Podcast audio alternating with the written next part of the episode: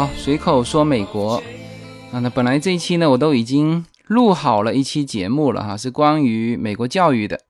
我采访了一个加州第一学区，就是 San Marino 学区的教委主席，啊，那请他来谈关于公立校啊、私立校啊啊以及美国阶层的一些问题。本来都录好了哈，但是呢，这一期我要就临时做一个调整，啊，要来谈一谈刚刚被刷爆朋友圈的这个关于这个这个福州女子拔枪击毙美国悍匪的这件事情。那这件事情呢，除了说它是这个近期的热点之外啊，最关键的是这位无比英勇的福州女子是我的老乡啊。大家知道自由军是福建福州人啊。这个口音，这叫乡音难改呀，就被大家这个经常诟病的这个口音这个就是地道的福福州口音。那么非常难得，这个自己的家乡出现了这么一个英勇的，这位女主人公叫陈凤珠哈，就很难得出现这么英勇的老乡，所以说这一期呢，一定要来说一下她以及这件事情。那我们先来回顾一下这件事情吧，其实。这这个事情呢，是被所有的华人的报纸网站，就一整周的时间都持续在报道它。那么标题都比较一致啊，就是福州女子拔枪击毙美国悍匪。你现在去 Google 上，只要输入“福州女”啊，后面的这个拔枪击毙美国悍匪就是自动跳出来。啊所以这个事情应该算是很热门的了哈。那么这个事情是发生在美国乔治亚州的圭纳特郡啊，其实就是在亚特兰大旁边啊。包括这个被击毙的那个悍匪啊，就是他写的是亚特兰大居民嘛。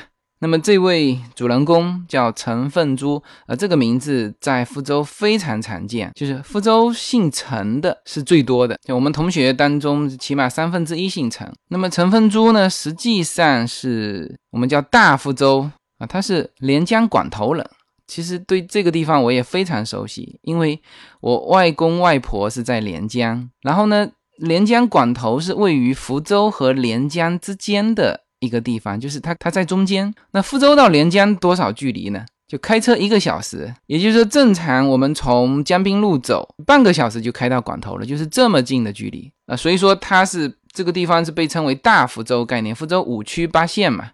那事实上，管头这个地方离福州是非常近的。那这个地方有一个特色是什么呢？全村全剩下老人，青壮年都在哪里呀？几乎都在美国或者日本，主要是在美国。大家知道，福州本来就是个侨乡嘛。以前不是流传一句话吗？叫做“亚洲怕日本，日本怕福清；全球怕美国，美国怕长乐。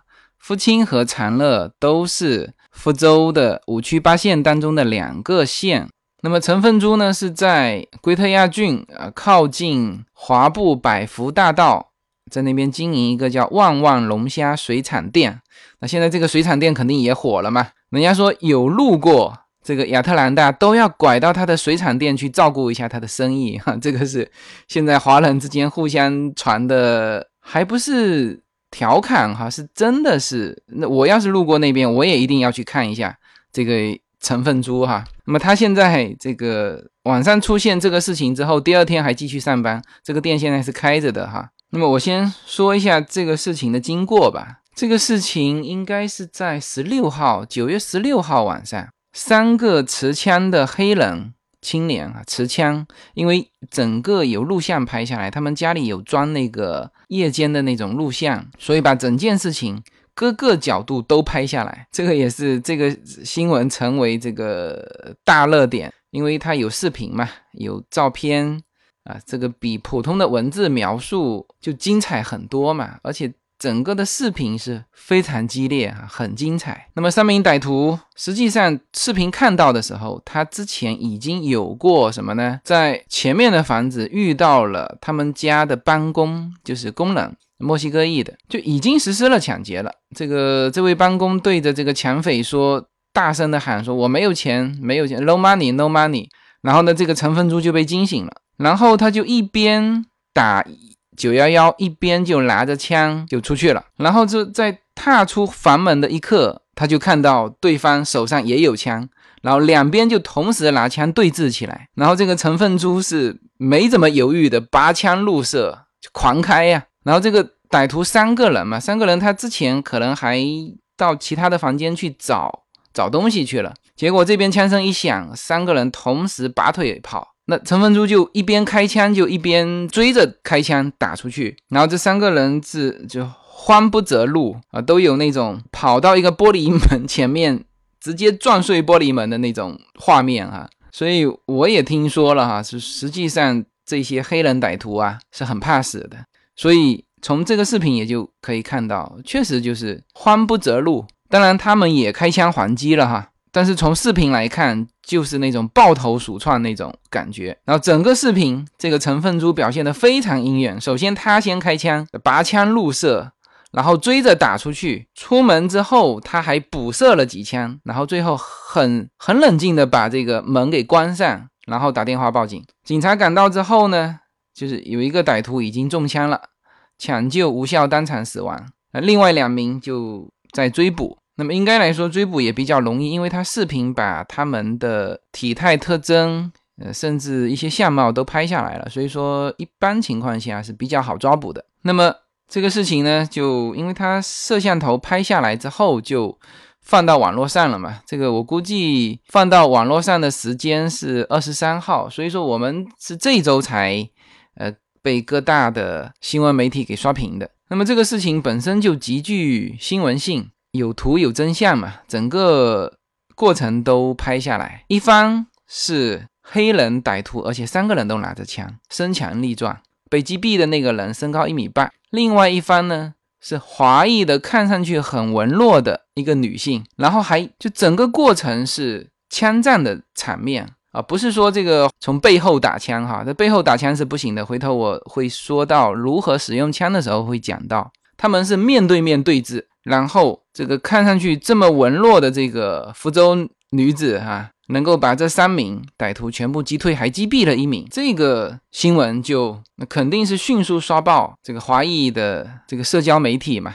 那这个事情其实大部分的华裔就是这么关注，这么愿意转发，其实有一种大快人心的感觉。为什么呢？那确实在美国一些黑人啊，主要是黑人或者是墨西哥人，呃，这些人。会打华人的主意，因为什么呢？之前我也讲过了，就是华人有在屋子里藏钱的习惯，就包括我们这边的这个 Arcadia 也曾经发生过入室抢劫，就是他感觉你华人有家里有藏现金嘛。那其实现在就新一代的这些移民啊，他家里根本就也不藏现金。那做生意的另外讲啊，但是呢，因为有过这些事情啊，华人自己也感觉说，呃，是不是被人欺负了？而且以前华人给美国社会的形象就是这个不够强势，会被欺负的那种感觉。所以这个事情就在整个华人世界来说是大快人心。那特别是就在前一阵子，还有一个黑人歌手叫 YG，在 YouTube 上面上传了一个 rap 的这个歌，叫做《遇见劫匪》。那歌词就写的非常明确，就是确实是有煽动这个抢劫华人的这个歌词哈。他歌词这样写的，他说：首先找准一家房子，把它洗劫一空，将目标锁定在中国家庭，因为他们不相信把钱放在银行。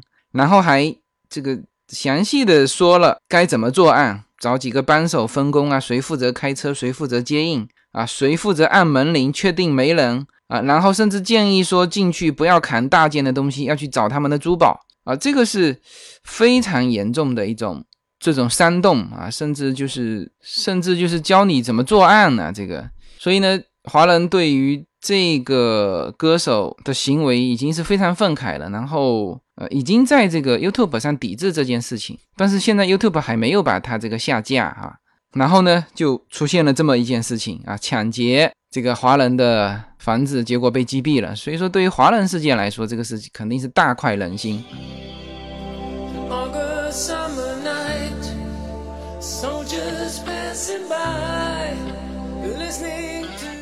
大家好，我的随口说美国移民专辑已经上线，大家可以出门左拐，在我名字下你会发现一张新的专辑，那张就是我随口说美国的移民专辑，欢迎大家点击收听，谢谢。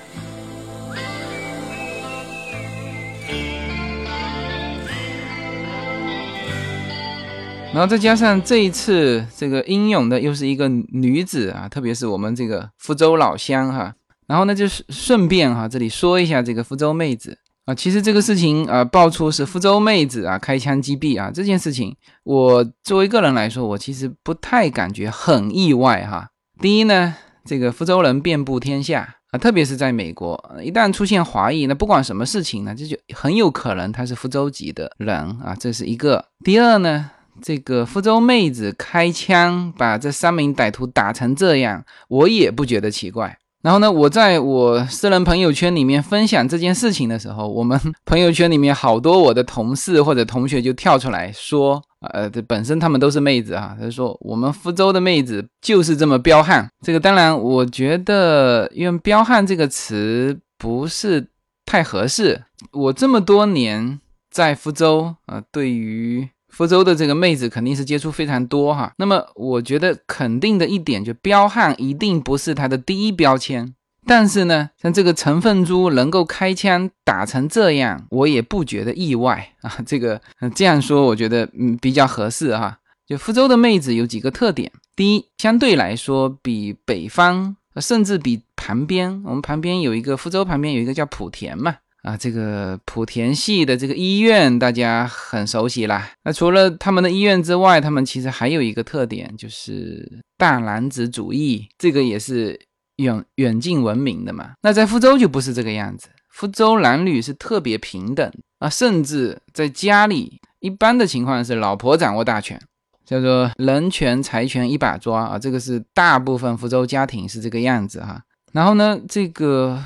福州的妹子整体来说能力还是比较强的，比较容易锻炼成女汉子。因为其实女汉子不是说这个身体强壮，其实主要还是精神上独立。所以说，那又大量的在国外，你去看这个在美国的啊，甚至有一些在日本的大量的福州妹子，那肯定是家里的一把好手。那她其实绝对不会弱势。福州的妹子啊，这个绝对不会像什么琼瑶小说里面。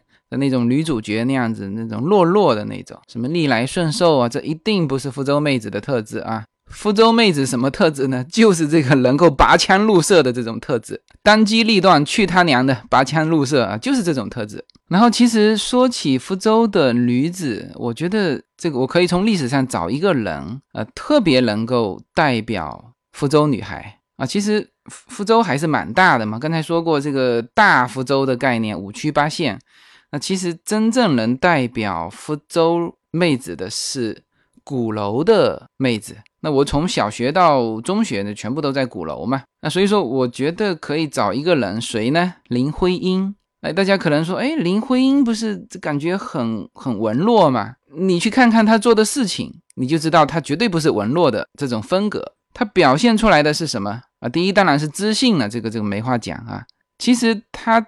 很常表现出来的是一个独立的个性，还有一个呢任性，他还是会任性的。所以说这些特质你就可以反映到这个陈凤珠身上。当然，林徽因是出生是在福州的长乐哈，但是呢，她生长全部是在鼓楼三坊七巷这边。所以，我们福州就三坊七巷那一带特别出出名人，什么林则徐啊、严复啊、沈葆桢啊。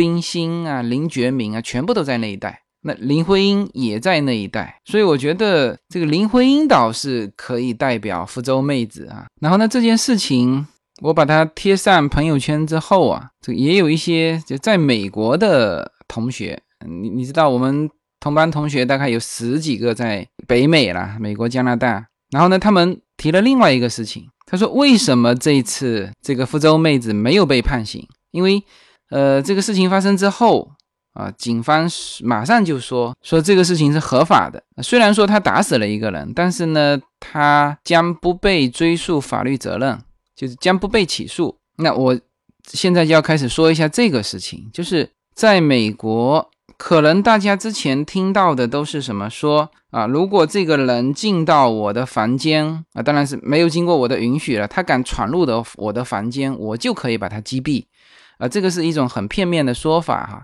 首先，美国关于枪支的这个事情，就各个州有不同的法律。然后呢，枪支用来自卫击毙别人这件事情，在各个州也是不同的法律。这次陈凤珠没有被呃追究法律责任，其实有几个因素，他是正好具备了，所以他才没被追溯法律责任哈。第一就是这个地点，就亚特兰大那边呢，他人家说叫城堡法嘛，就是他特别讲究，你如果进入到我的领地，我可以对你怎么样。啊，这个是不同的州、不同的城市对于这个也有不同的各种解释啊，有的这个会特别强调一些，而亚特兰大就是这个城堡法特别强调的一个地方。第二呢，你去关注他的过程，首先这三个黑人先是抢劫了他的帮工，就是那个墨墨西哥裔的那个工人，是前面已经实施过抢劫行为了。然后呢，闯入到他的房子，而且他他们手上全部拿着枪。如果这个时候黑人手上拿的是刀，你拿的是枪，你开枪把他击毙，这肯定要负法律责任。然后拿着枪的时候，这双方还对峙起来，就是你这个枪，如果他没有把枪拔出来啊，或者他枪口没有对着你啊，或者说他这时候是背对着你，你这时候把他射杀，那你一定还是会被追究法律责任。所以。这个事情发生之后，我们几个朋友在在洛杉矶这边聊这件事情的时候，就是说，因为大家都看了那个视频嘛，什么呢？就是陈凤珠在整个开枪的过程当中，三个黑人抱头鼠窜的时候，如果那个被他击毙的那个黑人是在跑的时候从背后被他开枪击毙，那陈凤珠也会被追究法律责任，因为特别明显是他都黑人都逃出这个房子了。这个陈凤珠继续开枪啊，站在门口砰砰又打了好几枪，呃，这个时候如果把对方击毙，那他也不可能说像现现在这个样子是毫不承担法律责任。所以被他击毙的那个人应该是面对面跟他的时候被他击毙的啊。所以我这几条说一下，大家就清楚了。就是啊，特别是现在的这个新移民们哈，反正到美国了嘛，大家都想玩枪。嗯，都会去申请持枪证啊，啊，然后再花个几百块钱买把枪。那陈凤珠那把枪就是她在一个月之前花五百美金，她老公给她买的。她总共只上了一次打靶场练习了一下，啊，这次就发挥作用了。反正过来的新移民大家都想持枪，但是怎么用这个枪是还是很重要的哈。然后呢？这个事情发生之后，你的表述也非常重要，也就是说，陈凤珠的表述也没问题啊。所以这三个因素造成他不会被追究法律责任，但是这三个因素缺一，可能他都不会像现在这么这么轻松啊。一个就是地点啊，如果这个事情是在加州，那又不一样啊。加州就特别讲究这个什么动机呀。啊，他是不是一定要威胁到你的生命啊，你才能开枪啊，或者怎么样？还有就是整个过程啊，他已经实施了抢劫啊，并且跟你持枪对峙啊，这个时候你射杀他，因为这不管怎么样嘛，也是一条生命啊，所以说整体来说，你在保护自己的时候也要遵守法律。那么之前就出现过一起案子，也是一个华人，华人老头，他呢开了一个杂货铺。呃，就经常被这个黑人骚扰啊。黑人你知道，他经常就是过来拿几样东西嘛，就不付钱就走了，或者找你要一些钱啊什么的。这看来哪里的黑人都一样哈。我一个大表哥，他现在是在南非嘛，他在约堡。那么他就说过，在南非，他的一个朋友曾经开过一个杂货店，然后呢，黑人就来偷东西嘛，然后他呢。就顺手拿起旁边一个平底锅，砰，朝这个黑人脑袋瓜砸过去。那这个黑人就抱头鼠窜嘛。然后呢，大概过了几十分钟，这个黑人又回来了。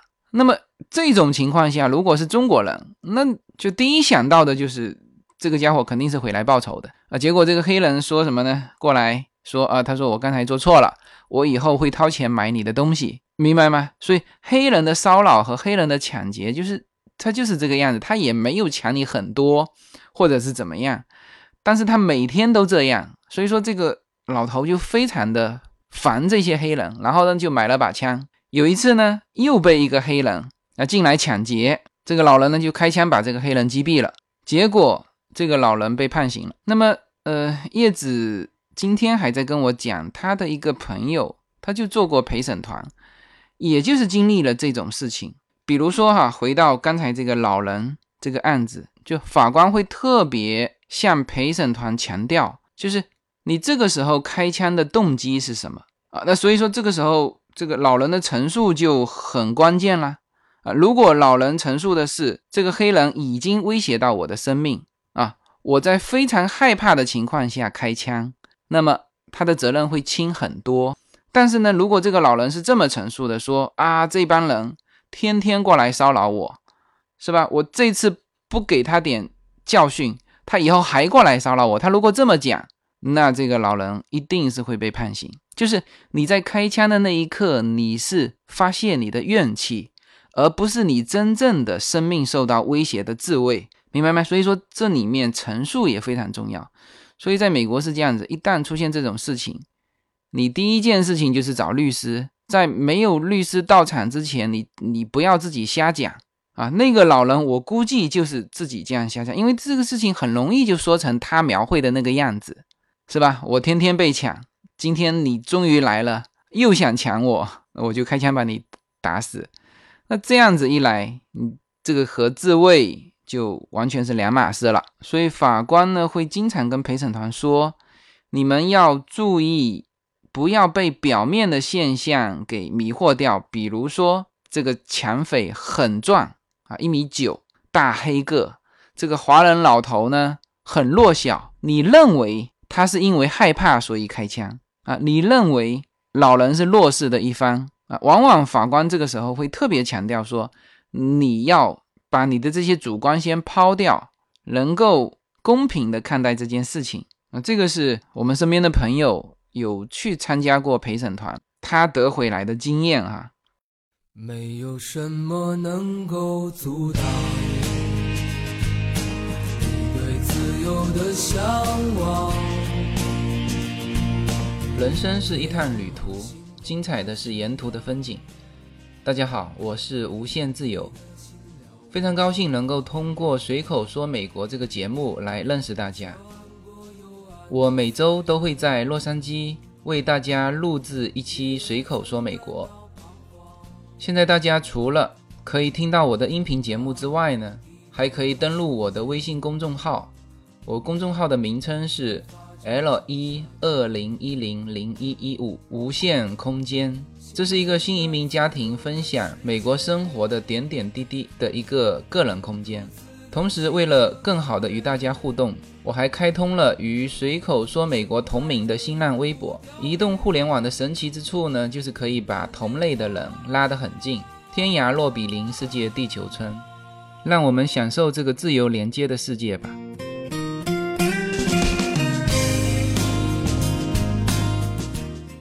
那么各个州呢，确实对于枪支管理方面，这些法律也都是不一样的。我前几天还跑到一个朋友家里，他自己有六把枪，长枪五把，短枪一把。那个无论长枪短枪，就你你知道玩枪的，就除了枪本身，他可以在枪上配一些东西啊，比如说他那个短枪就可以配那个那种红外线的那种瞄准的。那当然，他那一把枪不是红外的，是。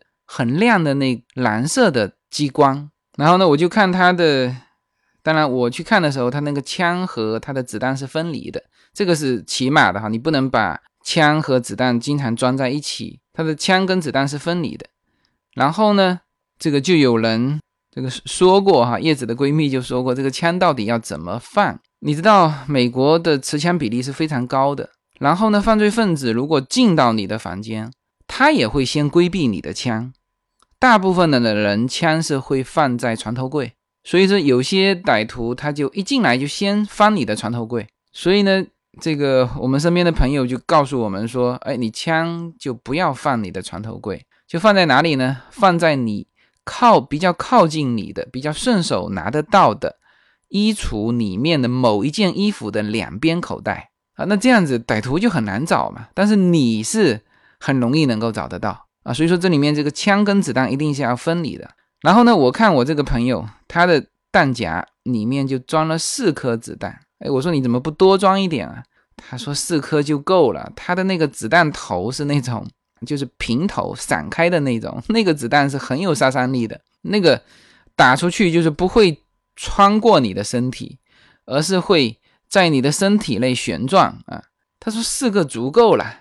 然后呢，他也说到那个弹夹，就是你如果老是按的比较比较死，就比较多的话，比如说你按个十几个，它那个弹夹也会。这个弹簧会老化嘛？我就看了他的长枪和短枪。那后来我们在一起喝茶，喝茶的时候，他说去仓库去拿一些茶饼给我鉴定。一打开仓库，我又发现了五六把枪。所以呢，他的朋友放在他这边的，然后一支一支拿出来，他给我讲解。他说加州的枪呢，啊，然后这里面我就知道这个同样是枪支，同样是美国。啊，各个州真的是要求的不一样。比如说加州的枪支啊，首先从枪支枪支来说，第一，它不可以连发，就是连发的那个功能就被阉割掉了。它卖枪的时候，这个功能就没有。那你如果要去买连发的枪，那你只能跑到其他州去买，买完带过来，而且还不能被发现啊！一旦被发现你这个枪是连发的，那邻居啊或者是警方都可以过来。这是第一个，不可以连发。第二呢，就是你在换弹夹的时候，给你设计的非常麻烦。就是说，它不像普通的枪支一样可以很快的换弹夹，它要拿它有一个洞嘛，给你设计了一个洞，你要拿一个东西捅一下，它这个弹夹才会下来。就是这些设计是用来干嘛的？也就是说，虽然这个加州允许你老百姓持枪，但是你的枪的质量。和真正警方和真正的政府这个枪的质量是不一样的。那警察的枪可以连发嘛？那他们这个换弹夹就不需要这个装置嘛，是吧？它可以很快的换弹夹。也就是说，加州整体的枪虽然是给了你这个权利持枪的权利，但是呢，跟政府之间还是比较不对等。那那最对等的是哪一个州？德州嘛，人家叫孤星州。呃，这个州是很奇葩的哈。它是唯一一个可以持枪上街的，就是你把它露在外面都没关系。那像加州就不可以，加州的证一个是持枪证，一个是携枪证。大家记住啊，不要以为你申请了持枪证，你就可以带着枪上街，不行的。持枪证你只能是说，你拿了持枪证，你可以去买枪，你可以在家里这个作为一个自卫的工具，你可以放你的枪，但是呢，你不可以把它带上街。你如果带上街，那你要另外申请携枪证。那除了警察啊、保安啊这些，那还有什么呢？还有一些这个什么加油站的老板啊，或者加油站的员工，那他们可以申请携枪证，因为他们有可能会，你知道加油站有的都在比较偏远荒芜的这种地方嘛，那有可能会被抢劫嘛，所以他们可以申请携枪证。但是呢，德州是不一样的，德州是长枪、短枪。明晃晃的拿着上街，都是可以的。所以说这个州是很民风彪悍嘛。德州是它这个孤星啊是有特殊含义的，就它在所有美国的联邦里面是法律允许它可以随时独立的。那像加州就没有这个，它虽然是也是联邦，也是一个州，也是所有的自治权利都有，但是它的法律规定它不可以独立，而。德州的法律规定它是可以独立的啊，所以这个州是在枪械方面那是放的最开的。但是呢，加州就属于就是被控的最严的。什么呢？有一些长枪啊，它在设计的时候把这个枪管设计的比较短，就是属于那种比较轻的短的这种这种步枪，其实都不能叫步枪了，是因为它们的连发功能都被阉割掉了。它就是小型的冲锋枪，但是因为它这个功能被阉割掉，你不能叫它冲锋枪，它只能单发，就是这种比较短的长枪，在加州也是不允许的。为什么呢？他就说你这种短的枪，你如果个子高大一点，拿一个外套一遮，那就是基本上是看不见嘛。所以他直接不允许你买这种枪。所以啊，这里面就是各个州对于你携带的枪支，对于枪支的使用还都是不一样。那么那天晚上我是摸了好几把枪，就是确实越好的枪它越轻。那么，当然我也不是枪械爱好者，但是呢，如果我持枪的话，我就买一把短枪就够了。其实长枪作为真正的近战也未必方便，就是无论在室内还是室外，你拿个长枪携带呀，这个转身啊，都是不方便，因为我们就不可能去经历那种比较大的场面、长距离的那种枪战嘛，是吧？有有可能突发的，那就是近距离的。那我觉得一把短枪就够了。然后呢，借这个机会啊，顺便说一下，在美国怎么买枪哈。第一就是什么人可以买枪？理论上哈，只有有身份的人可以买。什么有身份呢？之前讲过，一个是绿卡，一个是公民。但是呢，他并没有说，呃，非绿卡和公民就不可以买枪啊。你当然你有其他的身份，就合法的居留身份。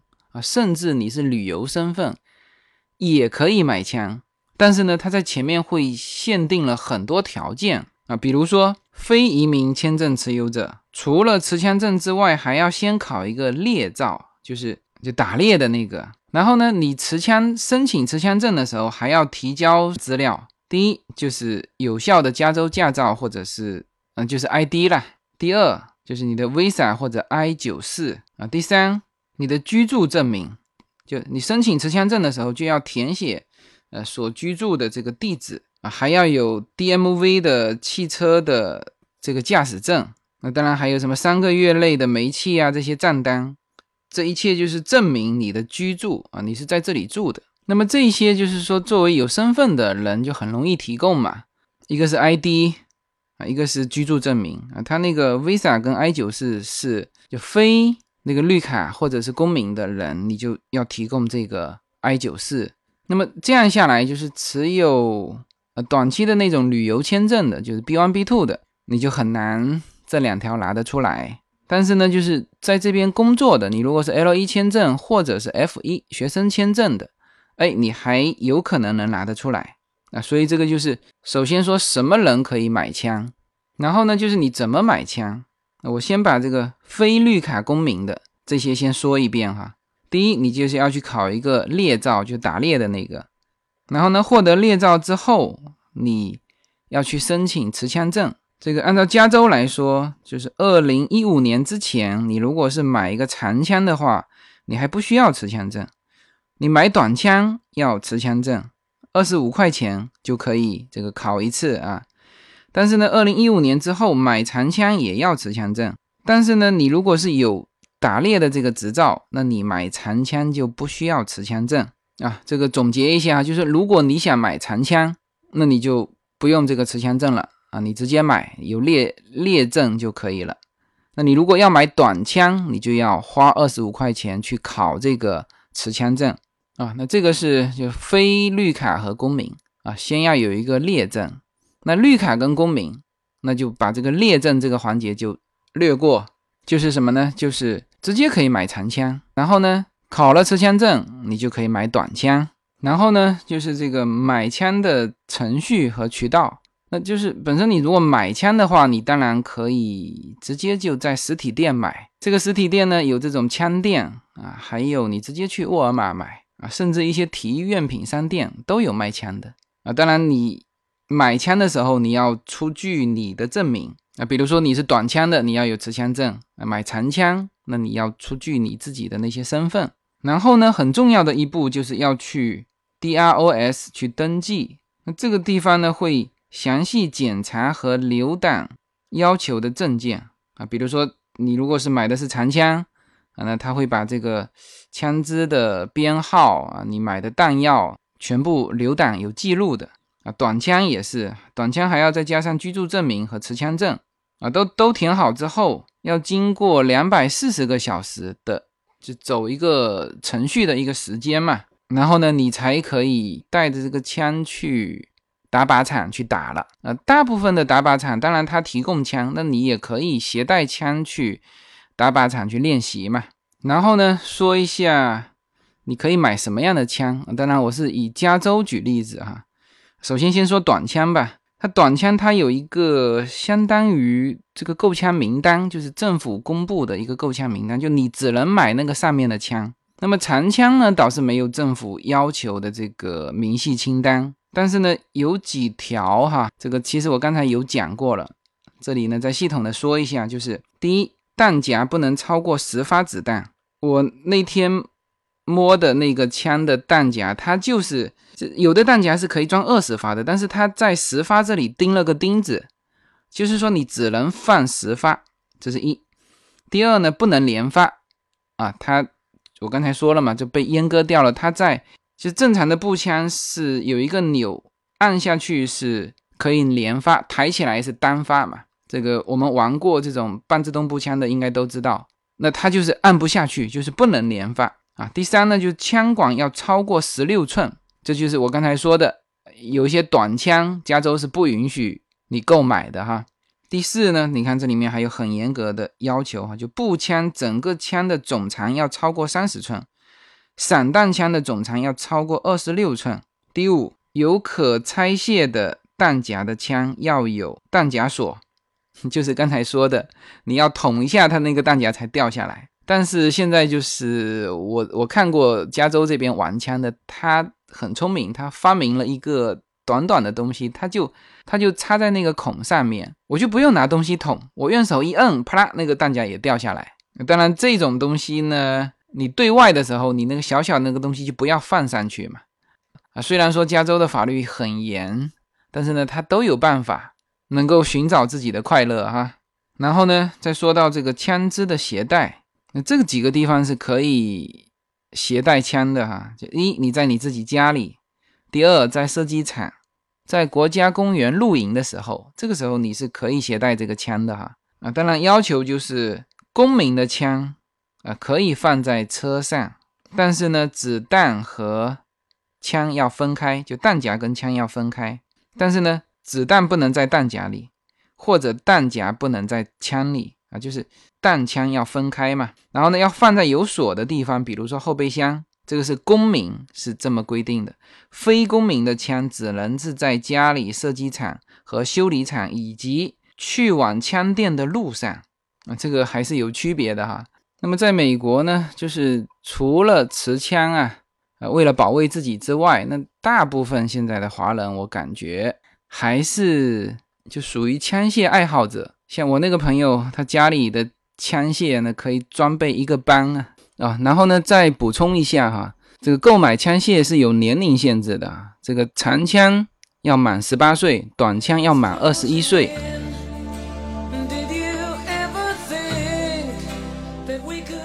今年的父亲节，Yuna 给父亲最好的礼物就是他的个人专辑《Yuna Story Time》已经成功上线。现在大家如果想让自己的孩子听到很纯粹的美式英语，那么可以点击订阅这个专辑，同样是出门左转就会发现我的名字下出现了第三张专辑，上面有 Yuna 的头像。那么在这张专辑里面呢，Yuna 将用她标准的美式英语来给小朋友们或者是大朋友们来讲英文故事，希望大家喜欢。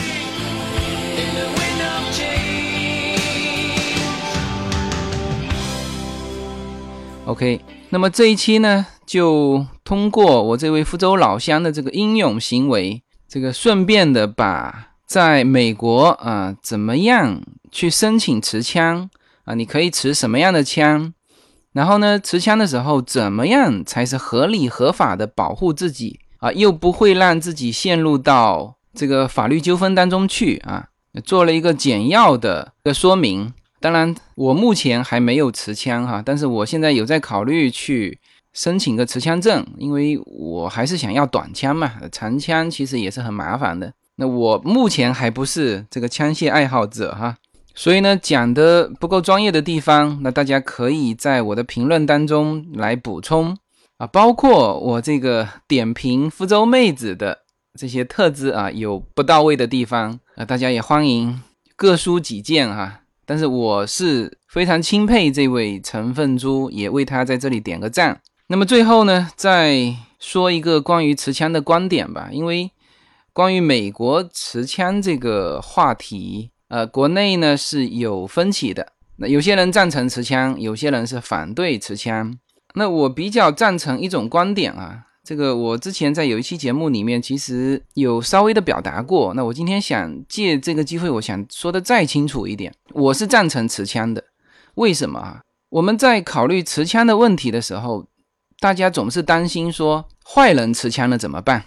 那我现在告诉你，坏人本来就是要干违法的事情。那么禁枪法是一个法律，是吧？只有谁会去遵守？好人会去遵守吗？普通人会去遵守？坏人他本来就不会遵守，那么禁枪会造成什么？唯一的结果就是好人持不了枪，坏人他本来就是违法，他本来就是要干违法的事情嘛，他违反你一个持枪法又怎么样？所以大家把这个事情要考虑清楚哈，就不用老担心说哦，这个到处都是枪，好像拿枪的都是坏人，错了，允许拿枪，第一个就是你自己能够拿枪。那么通过陈凤珠这个事情，大家可以看得出来。啊，如果陈凤珠没有持枪，那么局面是什么啊？抢劫的一方是三个身强力壮的黑人小伙子，身高一米八啊。屋主这边是这么弱小的一个亚裔女子，是吧？如果没持枪，那么肯定是陈凤珠这一方是弱势嘛，是吧？但是持枪就不一样了，大家就站在一个同样的平等的一个起点，无论是双方是抢劫与被抢，还是。什么样一种情况，那么枪械会让大家全部平等下来？那甚至我可以说，好人跟坏人也平等下来。否则，如果不持枪，那么坏人他一定能搞得到枪，而好人手上没枪啊。所以这个是我比较认同的一个呃关于赞成持枪的一个观点啊。所以呢，我赞成在美国持枪。呃，我现在所有的表述都是在美国持枪。好吧，那这一期的内容呢就到这里，然后最后做一下下期的预告啊。下一期呢是一个教育的主题，我们继续围绕上一次我们开启的关于公立校、私立校的讨论，我会采访一位加州第一学区的，就是 San Marino 学区的教委主席，由他来谈一谈关于公立、私立的问题。那么节目里面呢，我还请他谈了两个话题。一个就是关于美国阶层固化的问题，还有一个就是新移民过来该怎样教育孩子的问题，是继续这个虎爸虎妈的精英培养路线，还是说美国式的快乐教育，但是呢有可能变为普通的很平庸的美国中产阶级？好吧，那这一期节目就到这里。如果觉得这一期不错，那。那欢迎继续给我打赏。那如果觉得这个专辑，呃，值得分享给你的朋友，那么欢迎帮忙推广。OK，好，谢谢大家。